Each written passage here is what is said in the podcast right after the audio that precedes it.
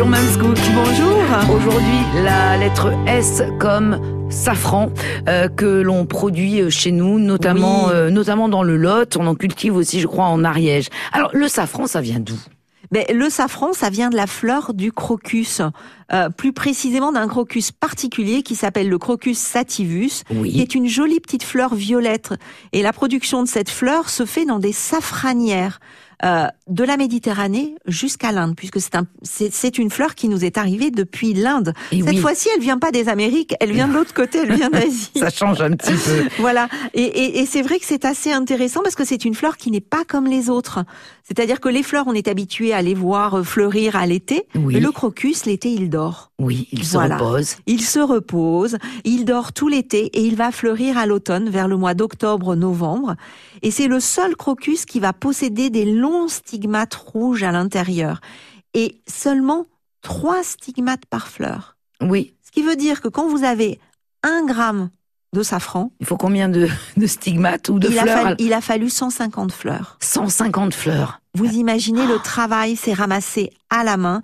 On est là vraiment dans une, c'est l'épice la plus chère du monde. Et c'est pour ça aussi. Eh ben oui, mais c'est Mais on- logique. hein. on, le comprend, tout à Euh, fait. Voilà. Alors en vente, on va trouver soit en poudre, soit des filaments de safran qu'on appelle donc les stigmates. Alors on est toujours tenté de se dire oh là là les, les filaments c'est cher, Oui. donc on va prendre des poudres. Oui. Moi je vous le déconseille Ah. très clairement Je Euh, me disais aussi. parce qu'il y a énormément de contrefaçons. C'est-à-dire que dans la poudre vous ne savez pas ce qu'il y a. C'est vrai. Voilà. Bon. Le- le- les safrans en, en stigmates sont vendus dans des tout tout petits bocaux, souvent avec un petit bouchon en liège, et puis vraiment, c'est scellé, c'est c'est vérifié. Vous avez la petite étiquette, vous savez, vous avez le safran du Quercy, vous avez des, des produits qui sont C'est le vraiment. meilleur, hein, le safran du Quercy. C'est pour ça que je, je le cite parce que bon, voilà. Et, et, et vraiment, vous allez les conserver à l'abri de la lumière, et, et ça, c'est parfait. Bon.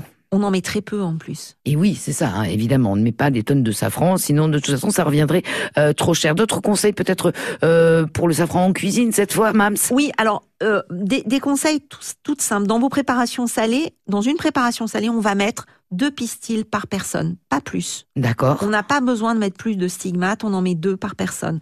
Dans une préparation sucrée, dans les sauces, même dans du thé, parce qu'on peut faire du thé au safran, Ah oui. on met un petit pistil par personne, ça suffit. Quand vous achetez vos pistils de safran et que vous, avez, vous les achetez euh, en entier, comme je vous disais, faites attention à une chose, c'est que le safran perd de sa saveur au fil des années. Donc achetez la récolte de l'année. Il est numéroté à l'année, le safran. D'accord, donc on euh, achète la récolte dessus. de l'année. Voilà. Et si vous devez parfumer un bouillon ou une crème, vous déposez les stigmates de safran dans la crème ou dans le bouillon et vous allez laisser infuser 20 minutes avant d'utiliser. Comme ça, vous allez optimiser la saveur du safran dans le plat. Si vous avez fait trop de bouillon safrané, ben c'est pas grave. Vous allez le congeler dans des Oui. petits, vous le mettez dans, dans vos bacs à glaçons et puis vous pourrez en récupérer quand vous ferez d'autres recettes. Aujourd'hui, c'était la lettre S comme safran avec euh, les idées, les conseils de Mams Cook. Merci.